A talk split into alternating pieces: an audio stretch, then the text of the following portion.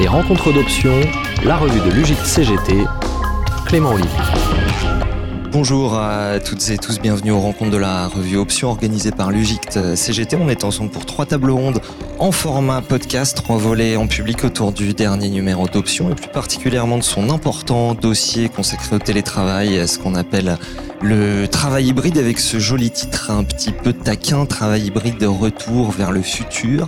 Point d'interrogation, il ne vous aura pas échappé, amis auditeurs, que depuis bientôt trois ans, un certain événement d'ampleur euh, mondiale a bouleversé nos existences et que le télétravail a, lui explosé avec les confinements pour des raisons euh, évidentes, mais au moment où l'on est en train euh, de sortir de cette crise, eh bien, se pose la question d'un retour ou pas à la situation d'avant, avec des habitudes qui se sont installées, des risques aussi, des dangers sur les droits, une frontière entre le normal et l'exceptionnel qui a eu tendance à se déplacer, donc un important travail des syndicats et des sciences sociales autour de ces questions. Alors on va, euh, dans cette première partie, tâcher euh, de dresser un tableau de la situation et des dernières évolutions avec nos quatre invités. Bonjour Naïla Glaise.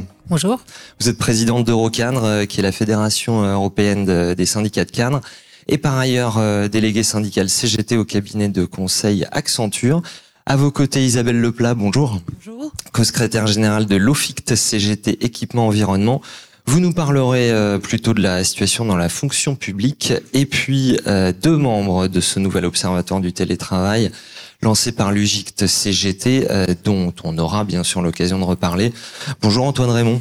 Bonjour. Vous travaillez euh, chez CKFI, qui est un cabinet d'expertise euh, qui conseille les représentants du personnel et êtes donc membre du conseil scientifique de cet observatoire du télétravail dont on a également le plaisir d'être en compagnie du président Louis Herbe. Bonjour. Bonjour. Je précise par ailleurs que vous êtes euh, doctorant en économie à la DARES, euh, et puis chose importante, que vous êtes statisticien de métier. Alors justement, est-ce que Louis Herbe, vous pouvez nous poser un peu le, décor de ce qu'est le télétravail ces dernières années euh, à l'aide, tiens, au hasard de données de, de statistiques de la DARES et de l'INSEE, vous qui êtes statisticien?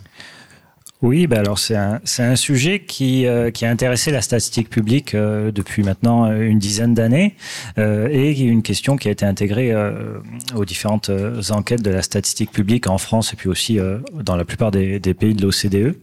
alors tout d'abord, peut-être pour, pour, dire un, un, état des lieux. Euh, en 2017, euh, en France, on était à peu près à 4% des salariés qui étaient en télétravail au moins une fois par semaine.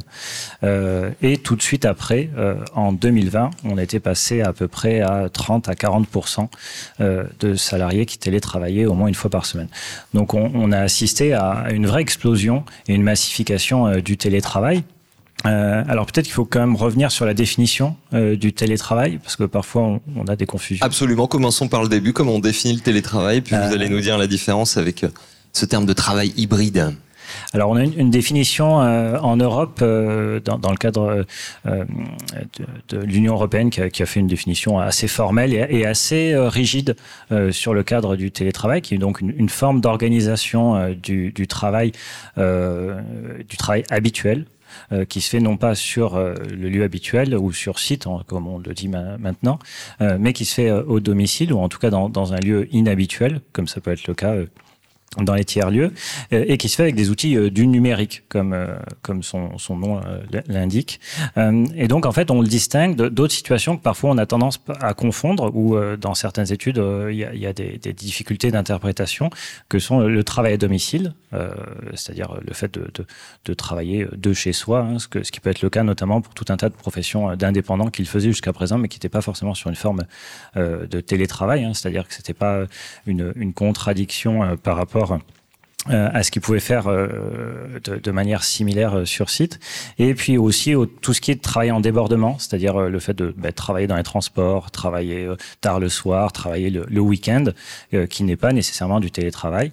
Euh, et donc ce télétravail, il s'inscrit la plupart du temps dans le cadre d'accords, dans lequel, notamment dans les, à partir de, de, de 2014, on, on s'inscrit dans le fait que les, les, les salariés doivent avoir un caractère volontaire sur le fait d'exercer de, en télétravail À propos d'accord, on en a un, on a un accord interprofessionnel euh, dès euh, 2005 qui euh, définit ce qu'est le télétravail. Est-ce que vous pouvez justement nous en dire deux mots? Euh, oui, ben, ben, en fait, on voit, on voit bien que ça, ça arrive assez tôt, euh, cette question, du, notamment avec le développement des technologies de l'information et de la communication, où maintenant on, résume en numérique. Euh, ça, se développe assez tôt et ça se développe en particulier euh, dans les professions des cadres, euh, plus généralement dans les professions de bureau, euh, notamment maintenant, mais globalement dans les professions des cadres.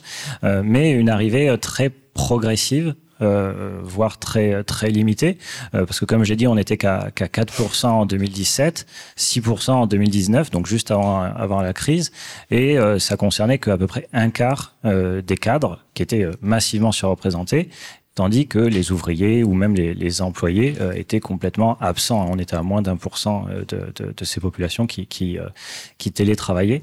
Donc on, Chose importante à rappeler, effectivement, le, le thème a pris tellement d'importance médiatique qu'il faut rappeler que c'est quand même réservé essentiellement aux cadres et aux professions intellectuelles. C'est ça. Et même, et même actuellement, euh, où en fait on, on, a, on peut distinguer donc en, en 2020 avec euh, un télétravail de crise, où tout un tas de, de professions et de mmh. personnes euh, ont, ont, dû télétravailler du fait des, des, de l'organisation des confinements. En 2020, on a à peu près euh, 4 salariés sur 10 qui ont, qui ont télétravaillé au moins une fois pendant, pendant l'année 2020 mais euh, c'est tout de suite redescendu à un niveau euh, beaucoup plus euh, beaucoup plus régulier aux alentours de 20 à 25% et là aussi avec toujours cette surreprésentation des cadres hein, puisque plus de un cadre sur deux télétravaille en 2021 euh, et euh, mais aussi un développement dans d'autres professions où lesquelles on, les attendait moins, euh, notamment les professions intermédiaires, donc notamment tout ce qui est technicien, technicien de bureau, et puis aussi tout ce qui est fonction de secrétariat, ce qui est parfois l'objet de bataille dans un certain nombre d'entreprises pour permettre à des gestionnaires ou à des secrétaires d'accéder au télétravail. Alors quand j'ouvre mon numéro de la revue Option, euh, à la page 24, j'ai un abécédaire du travail hybride. Euh, et à l'entrée hybride, euh, je lis ceci. Télétravailler durablement dans une forme mixte combinant la présence et la distance pour toute ou partie des activités. Pourquoi est-ce qu'on a besoin d'une notion distincte? Pourquoi dire travail hybride? Euh, justement, parce qu'en fait, on a tout un tas de, de, de, de métiers pour lesquels il y a, débat euh, sur la notion de télétravail. Un exemple tout bête, c'est les enseignants. Euh, les, les, enseignants n'assurent, à part dans l'enseignement supérieur, la plupart du temps n'assurent pas euh, de cours euh, à distance. Euh, et donc, ils ont une activité qui, qui, qui, qui en présentiel auprès des élèves qui se fait dans le collège ou en école primaire. Pour autant, ils ont tout un tas d'activités euh, qui doivent se faire quand même, c'est dans le cadre de leur travail, et qui se font le plus souvent à domicile, euh, faute souvent euh, d'existence en France notamment euh, de bureaux. Euh, donc comme on n'a pas de, de, bureau quand on est enseignant, on est obligé bah, de corriger ses copies, de préparer ses cours chez soi. Et donc il y a des débats sur le fait de est-ce qu'un enseignant télétravaille ou pas. Si on est dans une définition très rigide, non. Mmh. Si on parle de travail hybride, mmh. on peut commencer à intégrer tout un tas d'autres aspects. Alors Antoine Raymond, vous observez ces phénomènes euh, depuis euh, assez longtemps, à savoir euh, avant la pandémie, vous aviez eu ce, ce flair-là. Qu'est-ce qu'on peut dire des négociations collectives sur ce sujet-là depuis justement avant la pandémie, puisque vous avez commencé à travailler le sujet avant le, avant le Covid et notamment au moment de la grève des retraites de l'hiver 2019-2020, Antoine Raymond? Oui, effectivement, on avait senti que la question montait, euh, même un petit peu avant, le mouvement contre les retraites, donc en 2019. Et euh, parce que dans les entreprises, il y avait quand même de plus en plus de sollicitations euh, de ces CAFI.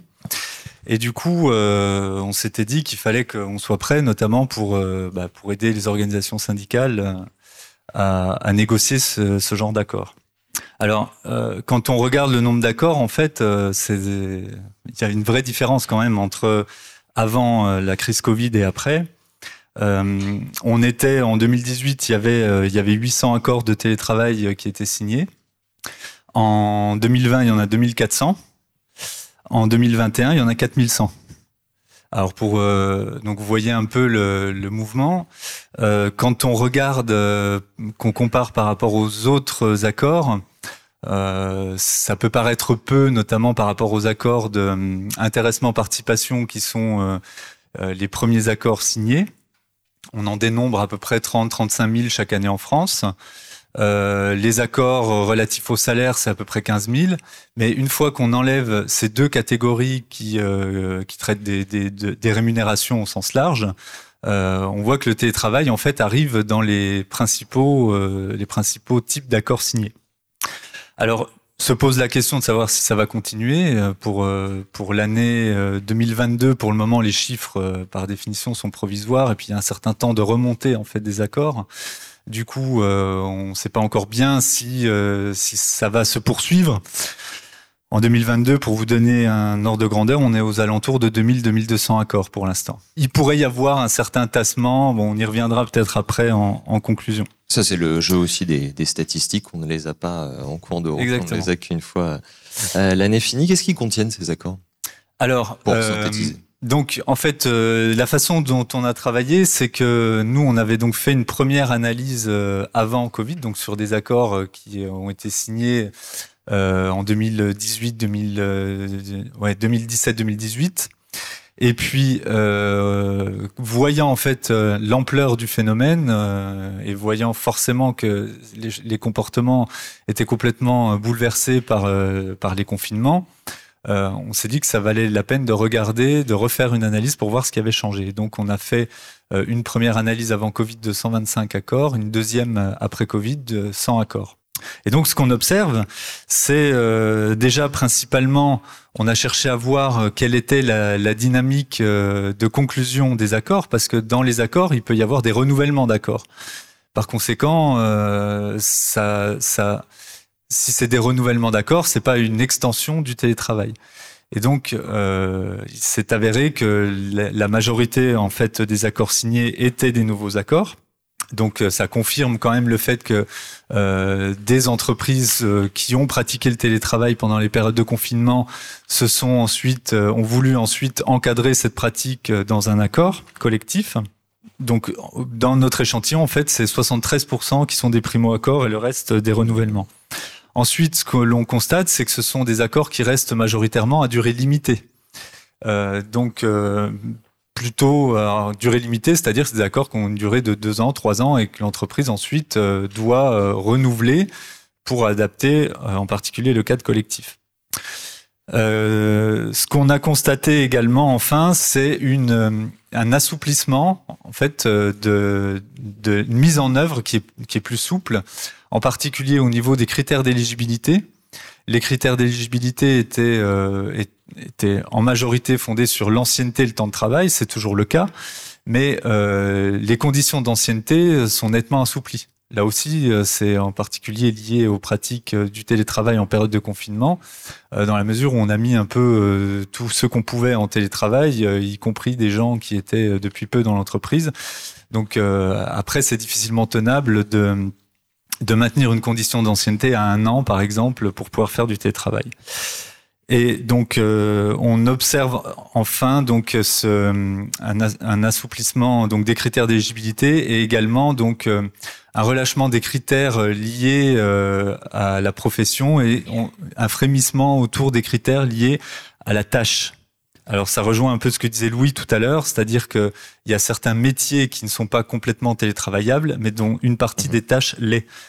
Alors, vous, vous pardonnerez la brutalité journalistique de, de ma question euh, qui s'éloigne du, du, ton de chercheur que, que vous avez, mais est-ce que ça va tout simplement assez vite? Est-ce que ça va assez loin, ces accords? Alors, euh, est-ce que ça va assez vite euh, Ça, euh, enfin, le, le, mouvement est quand même important parce que ce qu'on observe, c'est que à la fois dans les primo accords et dans les accords de renouvellement, par exemple, le nombre de jours est plus important. Donc, des premiers accords signés aujourd'hui prévoient un nombre de jours plus important qu'avant Covid. Des accords de renouvellement également. Donc, en fait, tout ça pousse euh, le nombre de jours de télétravail à la hausse. Euh, donc, on était en moyenne, nous, dans notre échantillon, à quelque chose comme un et demi, 1,5 euh, jours de télétravail par semaine. On est un petit peu au-dessus de 2 avec, une, je crois, 20 quelques pourcents des, accords qui prévoit une formule à trois jours. Euh, donc c'est quand même une accélération euh, notable. Après, ça pose aussi des questions euh, en termes d'organisation, cette pratique, parce que ce que l'on constate, c'est que dans ces accords, il n'est pas souvent fait référence au lieu de travail, enfin aux espaces de travail dans l'entreprise. Hmm. Et donc, déjà ce mouvement-là d'augmentation du nombre de jours de télétravail, on voit bien que ça pose ensuite, euh, dans un deuxième temps, la question des réaménagements. Et il y a un grand nombre d'entreprises qui, euh, au bout d'un certain temps, passent euh, notamment en flex office euh, parce que ben, les gens ont une pratique du télétravail régulier, puisque c'est quand même la forme majoritaire, une pratique du télétravail régulier avec des jours fixes par semaine. Ces jours, euh, on sait maintenant, c'est assez bien documenté que c'est principalement les jours de présence au bureau sont principalement les jours le, le, mardi et le jeudi. Et donc, il y a des réaménagements en flex office pour lisser ce temps de présence. On, on aura... Donc, en fait, tout ça, ça fait quand même des changements considérables. Absolument. On aura le temps d'en discuter plus longuement dans la seconde euh, table ronde, le second épisode de ce podcast. Isabelle Leplat, là, on a parlé plutôt du secteur euh, privé. Dans la fonction publique, d'abord un, un, constat, on pourrait croire que le télétravail euh, n'existait pas ou pas vraiment avant la pandémie. En fait, un peu quand même. Oui, oui. Depuis euh, depuis 2016, on avait euh, des, des possibilités de télétravailler dans, dans la fonction publique. On avait même eu des expérimentations hein, dans, dans certaines administrations centrales euh, avant 2016, mais il y avait une, une, énorme disparité en fait en fonction des services et des établissements. Ça allait. Euh, enfin, moi, dans mon service, il y avait jusqu'à 35% de télétravail avant la crise Covid. Et puis et puis dans certains services, c'était pas du tout encouragé, limité à une journée. voilà. Donc tout ça avant la crise Covid. Avec un accord, euh, parlons-en en 2021, euh, sur le télétravail dans la fonction publique. Euh, même question, est-ce qu'il est suffisant et qu'est-ce qu'il contient? Alors voilà, on a signé donc un accord le, le 13 juillet 2021 sur les trois versants de la, fonction publique. bon, il contient ce qu'on a déjà discuté hein, sur la définition du télétravail. Nous, on avait aussi des situations de travail déportées, en fait, des agents qui travaillaient sur d'autres sites euh, de, de, de, de, la, de, la, fonction publique. Euh, donc nous, notre accord contient une quotité maximum à, à, trois jours par semaine, avec des dérogations aussi hein, pour les travailleurs en situation de handicap, euh, les femmes enceintes, les proches aidants, euh, où ils peuvent atteindre jusqu'à cinq jours de télétravail. Euh, vraiment, on a tenu à ce que soit réaffirmé le volontariat de l'agent et la réversibilité. Euh, on parlait aussi, euh, enfin voilà, de l'éligibilité au télétravail. On a énormément milité pour que ça se passe aussi en fonction des activités et non des métiers. On a des métiers où il y a des activités télétravaillables et non, et d'autres non. Et c'est même utilisé aujourd'hui comme euh, comme un point d'attractivité en fait euh, pour recruter, parce que nous on peut faire du télétravail sans ancienneté euh, sur le poste. Euh, la mise en place de l'indemnité télétravail qui vient d'être, euh, enfin qui va être revalorisée là au 1er janvier euh, à cause de la crise énergétique, on va dire à 2,88 euros par jour avec un plafond de 253 euros par an. Un mot là-dessus, oui. Bah, c'est évidemment insuffisant parce que donc l'accord prévoit que le matériel est fourni par l'employeur, mais le matériel c'est juste un ordinateur portable. On sait que voilà, enfin travailler sur un ordinateur portable toute la journée, c'est pas suffisant. On n'a pas forcément de siège. Voilà, pareil Hein, il y a des collectivités territoriales qui mettent vraiment des moyens là-dessus. Euh, à l'État, c'est euh, c'est aussi beaucoup de disparités, mais c'est un peu pauvre. Quoi. Point commun d'ailleurs entre le public et le privé. C'est un des enjeux du télétravail, c'est le transfert des coûts vers les salariés. Oui, tout à fait, en fait. Euh, et puis, enfin, aujourd'hui, en plus, on, justement, l'accord prévoit des situations exceptionnelles. Euh, on, évidemment, on sortait de la crise Covid, donc fallait prévoir que si on avait une nouvelle crise sanitaire ou euh, euh, qu'on soit qu'on soit couvert. Et donc, en fait, la situation exceptionnelle aujourd'hui, certains employeurs l'utilisent pour faire des économies de chauffage. Euh, par exemple, à la région Hauts-de-France, ils ne chauffent pas le lundi et le vendredi. Ils ont mis un plateau au premier étage chauffé pour justement les agents qui ont qui ont pas d'activité télétravaillable. Et on demande à tous tous les agents qui, qui peuvent télétravailler de rester chez eux. Autrement, il fait 15 dans leur bureau. Euh, donc c'est utilisé à cette fin-là. Quoi. Euh, une autre euh, question, c'est celle de du management. Dans ce numéro de la revue Option, il y a un article de votre camarade Emmanuel Paulet de l'UFICT CGT décrivant le déploiement du télétravail dans la fonction publique territoriale comme un instrument du New Public Management à rebours de l'intérêt général. Votre avis? Ben, euh, on l'a bien vu avec la crise Covid. Hein, c'est euh, nous, comme on avait vraiment euh, mis en place le télétravail avant, on avait euh, voilà, enfin des des, enfin, les encadrants avaient une obligation de formation, donc ils avaient, voilà, enfin, évidemment réfléchi, réfléchi à comment mettre en place le télétravail, garder le collectif. Donc aujourd'hui, en fait, ce qu'on s'aperçoit, c'est la, en fait, pour contrôler en gros, euh, la production des agents, on met de plus en plus de tableaux d'indicateurs. Euh, voilà, beaucoup de, services mettent en place, voilà, des suivis, euh, des suivis d'activités. Donc voilà, enfin, c'est aussi un changement.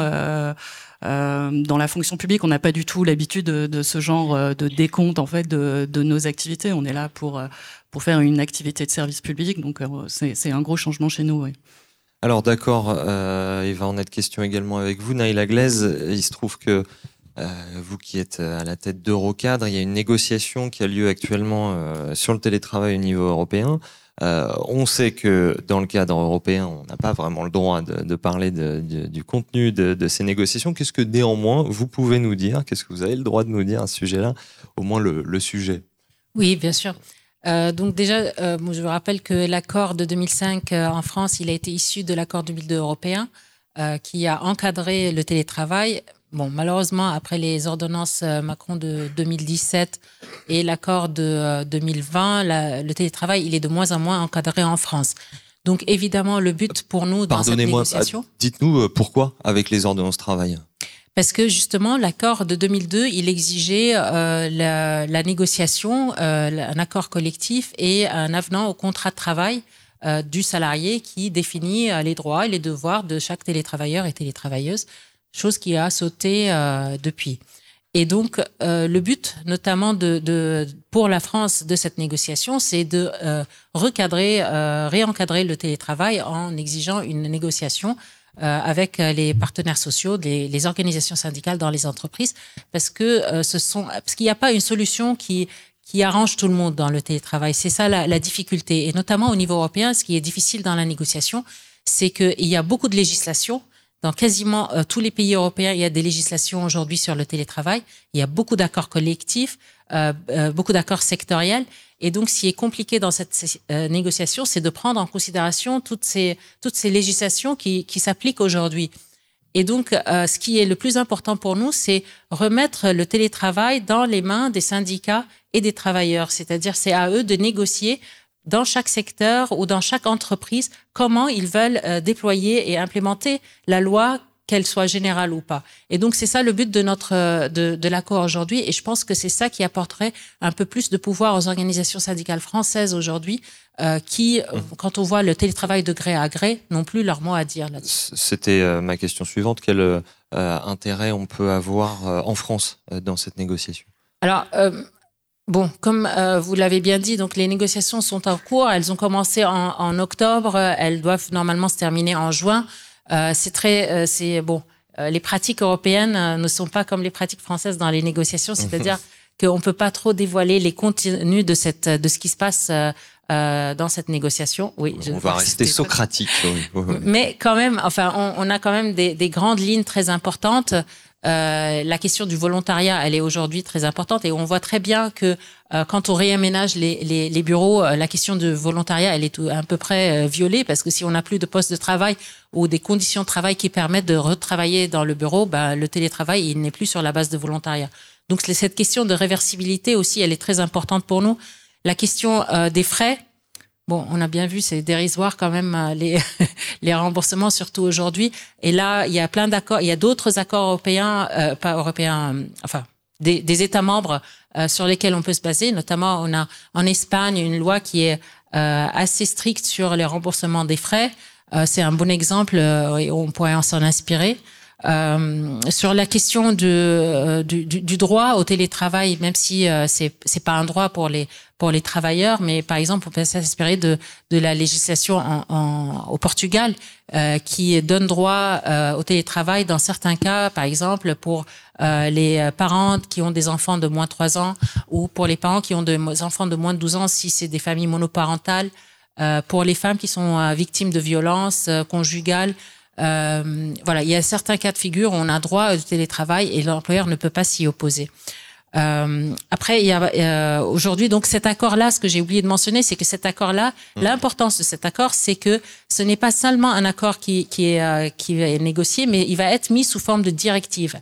Une directive européenne, ça veut dire qu'il y a dans deux ans, elle doit être transposée dans tous les États membres. Donc, ça va être une loi euh, qui doit être appliquée dans tous les États membres en Europe. Donc, d'où l'importance quand même que euh, le, minimum qui soit négocié apporte un plus à la France parce qu'on ne peut pas aller en dessous de ce qui a été euh, négocié dans cette directive.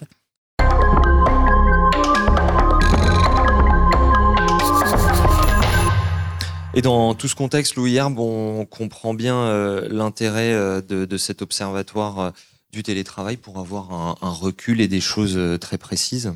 Oui, tout à fait. Ben, en fait, l'idée de l'observatoire, c'est à la fois de poursuivre les travaux qu'on a commencé à engager maintenant depuis depuis presque trois ans euh, sur ce sujet-là, avec deux enquêtes qui ont été menées, dont une dédiée au, télétravail. Assez pionnière, oui. oui. Je crois me souvenir y avoir répondu personnellement. En tout cas, oui, pour, la première, euh, on était déjà euh, à commencer sur l'enquête mmh. à peu près au 20 mars 2020, donc on était quand même très très en amont de, de beaucoup d'autres d'autres cabinets qui pouvaient travailler sur ce sujet-là ou d'autres syndicats.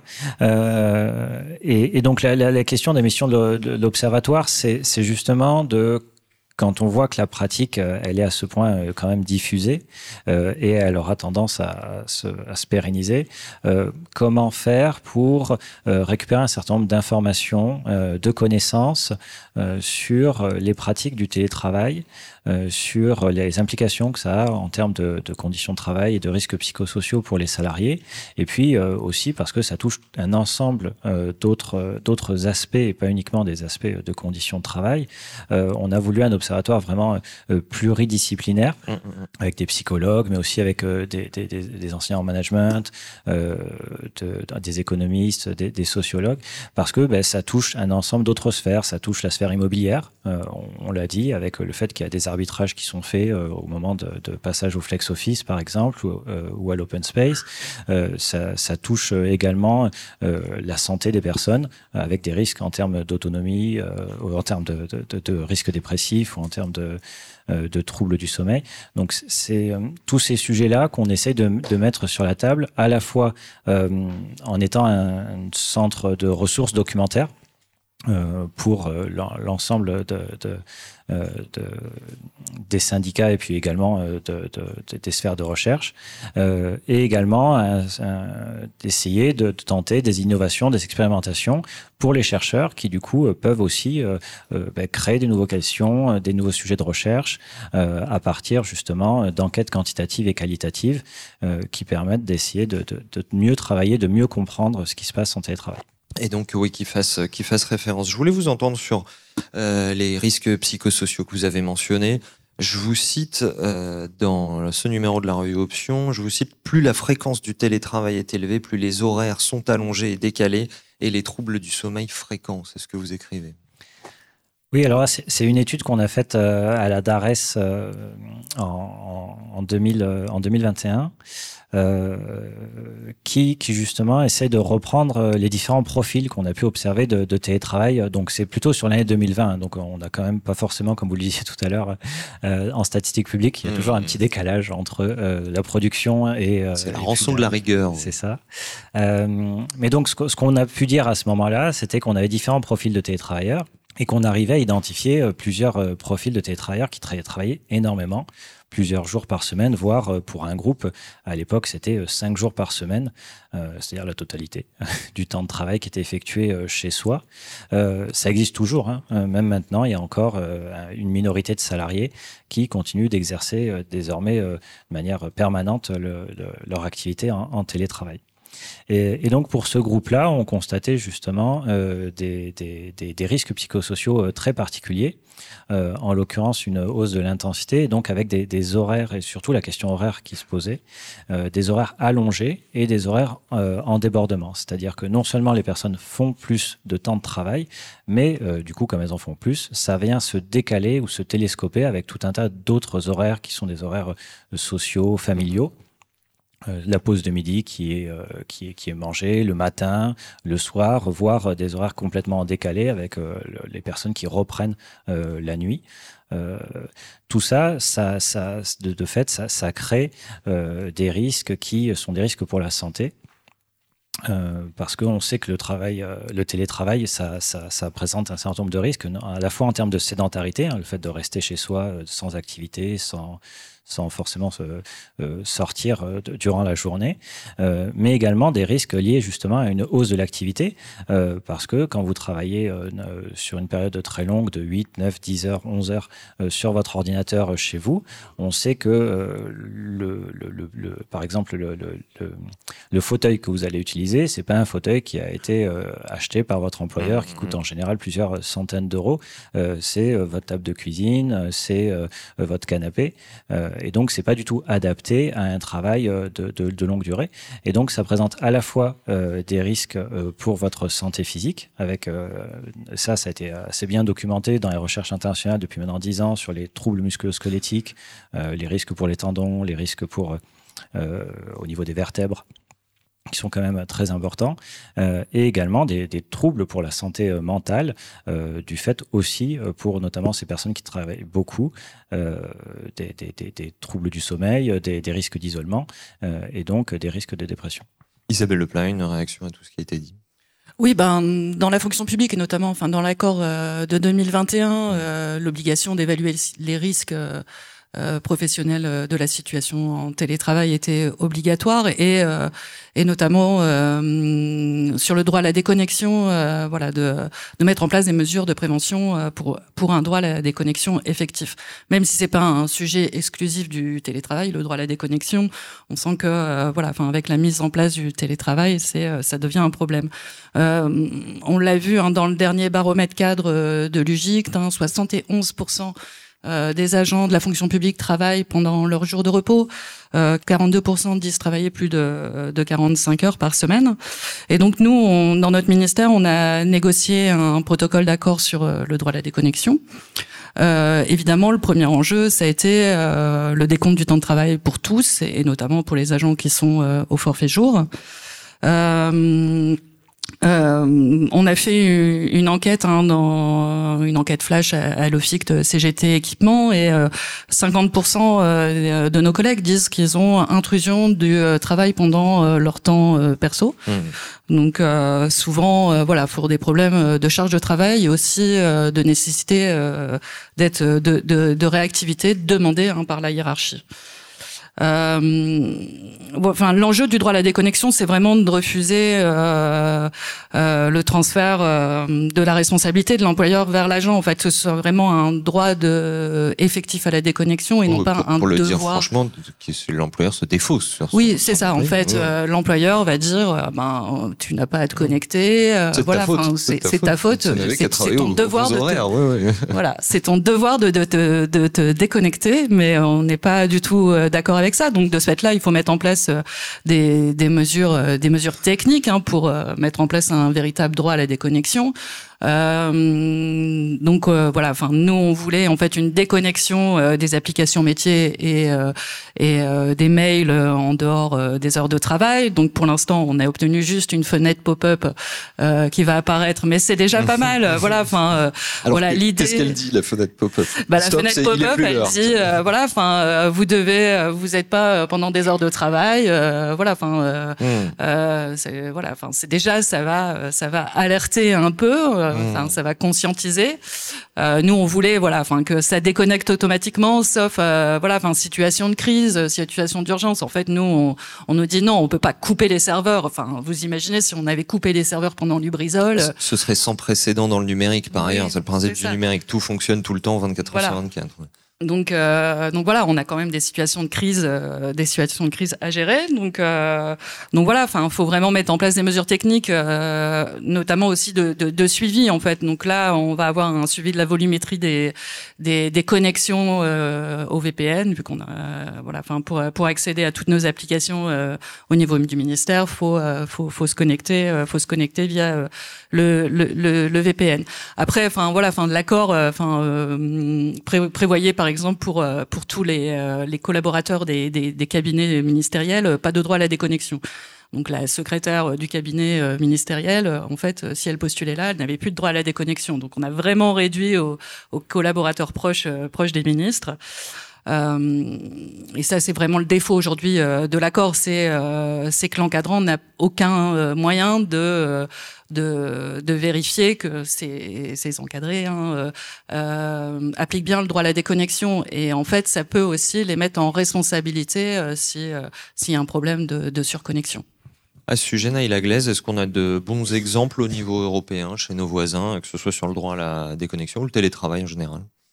Alors, euh, le droit à la connexion fait partie aussi de la négociation qui, euh, qui est en cours en ce moment, parce que c'est un accord sur le télétravail et le droit à la déconnexion. la problématique du droit à la déconnexion, j'ai euh, envie de dire qu'elle est un peu universelle, donc c'est toujours pareil, et notamment pour les cadres, c'est-à-dire vraiment prendre des mesures assez radicales, c'est quasiment impossible pour les cadres. Mais n'empêche qu'il y a quand même des accords collectifs, c'est plus que des législations. Il existe des législations dans plusieurs pays européens euh, mais qui exige notamment la négociation d'accords collectifs. Donc ça change beaucoup d'une entreprise à une autre. Même dans une même entreprise, ça change beaucoup selon la catégorie des, des travailleurs. Euh, on a vu en Allemagne des accords, plusieurs accords comme même qui euh, qui coupent euh, les, les accès mail à partir entre 9 euh, heures du soir par exemple ou 7 heures du matin. Euh, mais c'est pas très très répandu et notamment pour les cadres, c'est pas très répandu. Moi, je pense que ce qui est important aujourd'hui, c'est d'évaluer les, risques de la surconnexion, de mesurer et de prendre des mesures euh, au fur et à mesure. C'est-à-dire que le dialogue social dans une entreprise, il doit un peu évoluer dans le sens où aller avec le temps. C'est pas un accord qu'on doit signer et accrocher sur un mur et arrêter d'en parler, mais plutôt d'avoir des indicateurs qui permettent de mesurer de façon permanente tous les, tous les effets de la surconnexion et de la mauvaise organisation de travail, parce que au final, c'est une mauvaise organisation de travail, et de pouvoir ajuster euh, en fonction des résultats des indicateurs qu'on a mis en place et prendre des mesures pour des, services, pour des secteurs ou pour des groupes, euh, pour des équipes, euh, même la plus petite équipe en fait. Antoine Raymond, à propos de ces difficultés, ces enjeux en tout cas à, réguler dans ce secteur, par rapport au fauteuil dont parlait Louis Herbe qui n'est pas assez bien chez soi, si on doit s'assurer que les gens ont la possibilité de travailler dans des conditions données, euh, eh ben ça impliquerait quand même une intrusion euh, dans l'intimité assez euh, compliquée. Qu'est-ce qu'on peut faire? Alors, il y a effectivement, si, on, si on regarde, en fait, les équipements qui sont fournis par l'employeur pour télétravailler, en général, il y a un ordinateur et une solution de téléphonie. Plus rarement, il y a des équipements comme un deuxième écran, comme euh, un siège de bureau, qui permettent euh, d'améliorer les conditions de travail. Et euh, quand je dis plus rarement, ça représente, nous, dans les accords qu'on avait analysés, ça représente à peu près entre 15 et 20% des accords qui prévoient quelque chose. sachant que pour s'équiper, soit l'employeur met à disposition euh, un fauteuil ou un deuxième écran, auquel cas c'est quand même un peu lourd à gérer, donc ça, ça se fait de moins en moins. C'était le cas euh, il y a quelques années parce qu'il y avait moins de gens qui télétravaillaient. Maintenant, en gros, c'est euh, les salariés qui s'achètent l'équipement et l'employeur qui rembourse plus ou moins. Donc, et quand il rembourse, c'est rarement à 100%. Mmh. Donc ça veut dire qu'il y a un coût quand même. Il y a un coût d'équipement pour le salarié. Après se pose la question du euh, renouvellement de ces équipements. Certains, euh, un écran d'ordinateur, il peut tenir quelques années. Un bureau, un siège de bureau, ça s'use plus ou moins, selon les personnes, les pratiques, etc. Et du coup, euh, il faudrait prévoir aussi une période de renouvellement de ces équipements-là.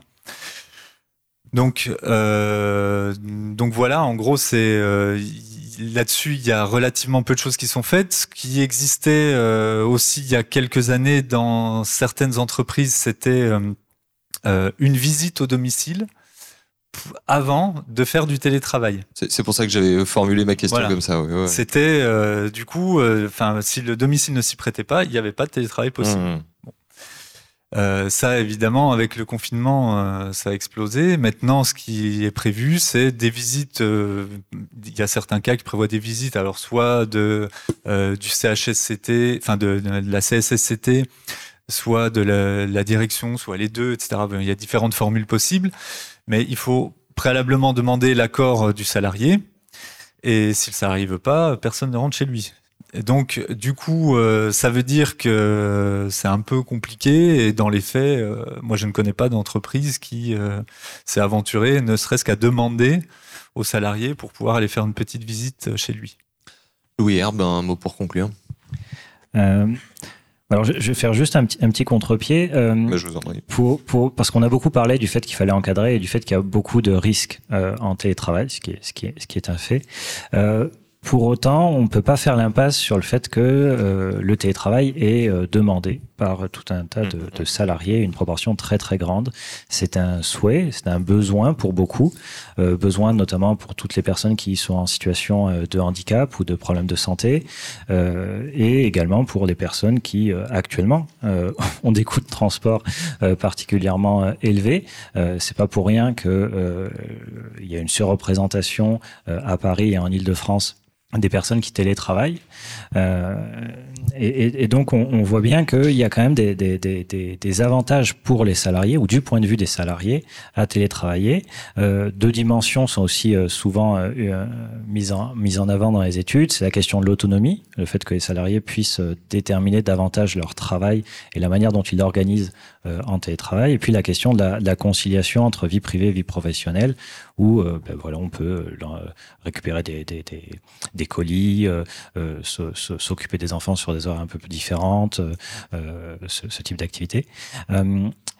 mais euh, ça, ça, pose donc la question de euh, comment répondre aux aspirations des salariés tout en garantissant euh, que ces personnes puissent euh, avoir un droit à la santé qui soit respecté euh, et ne présentent pas des, des risques psychosociaux importants. Euh, et donc peut-être juste pour, pour, euh, pour faire le, le, le parallèle, euh, on a une hausse de l'intensification du travail et on sait que les salariés sont tenus à un certain nombre d'exigences en termes de, de, quantité de travail. Et donc ben, voilà ils veulent davantage d'autonomie pour pouvoir ben, faire cette activité de manière débordée. Et donc on est quand même dans une contradiction entre des besoins des salariés à télétravailler et le fait qu'on sait très bien pertinemment que ça va présenter des dangers pour leur santé notamment à long terme parce que des troubles musculo-squelettique, ça ne met pas forcément qu'un an ou, ou, deux ans à se développer, ça met parfois plus de temps, mais ensuite c'est définitif. Euh, donc c'est des dangers qui sont quand même euh, importants et donc ça pose aussi la question de comment on arrive à trouver un équilibre euh, entre euh, la quantité de télétravail euh, que les salariés peuvent faire et la manière dont le télétravail va s'organiser au quotidien. Et la glaise? Justement, pour compléter les propos de lui, mmh. oui, il y a des avantages avec le télétravail et c'est très populaire euh, il y a un certain équilibre quand même euh, vie privée, vie pro. Euh, quand on enlève le temps de déplacement, il y a l'autonomie qui est aussi un, facteur de régulation quand on parle des risques psychosociaux. Et tout cela amène à une hausse de productivité qui est évaluée entre 20 et, et 30% Et la question aujourd'hui, comment on répartit cette richesse que le télétravail peut amener? Et, et c'est pour cela la, la euh, quand on parle d'incomber les, les, frais sur les, euh, les télétravailleurs, ce n'est pas normal et il faudrait que remettre sur la table cette question de d'augmentation de, de, la croissance de la productivité qui est liée au télétravail. On aura l'occasion également d'en reparler dans les autres épisodes. Antoine Raymond. Alors moi, ce que je Aujourd'hui, ma réflexion, c'est un peu sur euh, les incertitudes des, des, évolutions à venir, parce que euh, je pense que, comme je l'ai dit tout à l'heure, on a vu qu'il y avait une augmentation du nombre d'accords et de la pratique du télétravail, avec en particulier une hausse du nombre de jours. Euh, je pense que aujourd'hui, en fait, il faut pas perdre de vue qu'il peut y avoir une réversibilité en fait de ces pratiques euh, liées notamment à la non-stabilité des préférences à la fois des individus et des employeurs. Il, y existe des entreprises qui reviennent en arrière aussi, et donc euh, euh, ça, ça, me semble quand même euh, être un point euh, assez fondamental et je pense qu'aujourd'hui on, on ne l'a pas assez en tête. Euh, on ne l'a pas assez en tête aussi. On a parlé, il y y a effectivement cette aspiration au télétravail dont Louis parlait. il y a tous ces effets potentiellement délétères sur la santé qui sont bien documentés, mais dont les gens n'ont pas forcément conscience quand on est mal installé chez soi, euh, quand on sort pas, etc. Euh, on n'en a pas forcément conscience. C'est juste qu'on est pris dans son travail, mais la réalité, elle est là. C'est juste que il y a, des effets sur la santé. Il y a une étude hier aussi sur euh, sur l'alimentation. Quand on est en télétravail, on se nourrit moins bien, on mange moins varié, etc. Donc tout ça, en fait, ça crée des facteurs de risque. Euh, on peut, on pourrait y ajouter aussi l'isolement qui s'accroît, qui peut s'accroître hein, avec des, des, des jours de télétravail plus nombreux. Et, euh, et, ces problématiques d'isolement euh, peuvent être renforcées encore après derrière selon les formules de réaménagement des locaux, des bureaux de l'entreprise. Euh, parce que, euh, enfin, moi j'ai été confronté à, à des cas d'entreprise en fait où euh, le télétravail régulier concentré sur deux jours avait abouti derrière l'entreprise à dire bon ben on va passer en flex office et le passage en flex office, l'objectif c'est de chercher un temps de lissage de présence sur la semaine. Et donc si on a un temps de lissage, ça devient beaucoup plus compliqué de, de garder une, deux journées euh, où on a tout le collectif qui est présent. Et donc ça, après, sur euh, la vie d'équipe, sur l'isolement, euh, ça a des répercussions aussi.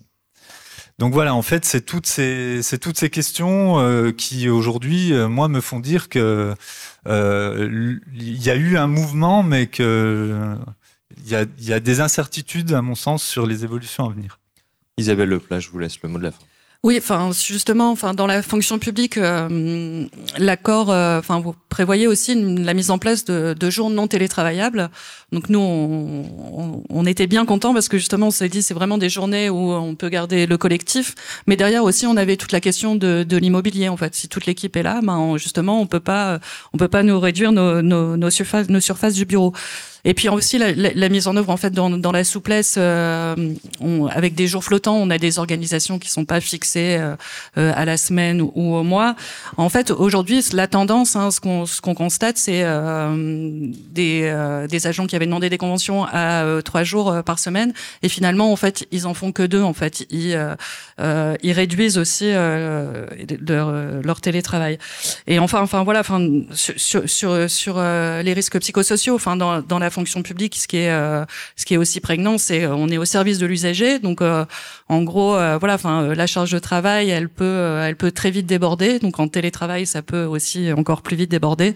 Donc nous, c'est vraiment un risque, on, voilà, enfin qu'on surveille et pareil sur sur les troubles musculo-squelettiques, tout ça, on fait très attention aux indicateurs de déclaration de maladie professionnelle sur ces sujets-là. Merci à vous quatre euh, d'avoir été avec nous, Louis Herbe et Antoine Raymond de l'Observatoire du télétravail. Isabelle Leplat de l'OFICT CGT et Naïla Glaise d'Eurocadre. C'est la fin de ce premier volet en podcast des rencontres euh, d'options, la revue du GICT CGT. Et merci à vous, amis auditeurs euh, et dans le public, de nous avoir écoutés. On se retrouve au prochain épisode pour parler d'espace et de temps de travail. Salut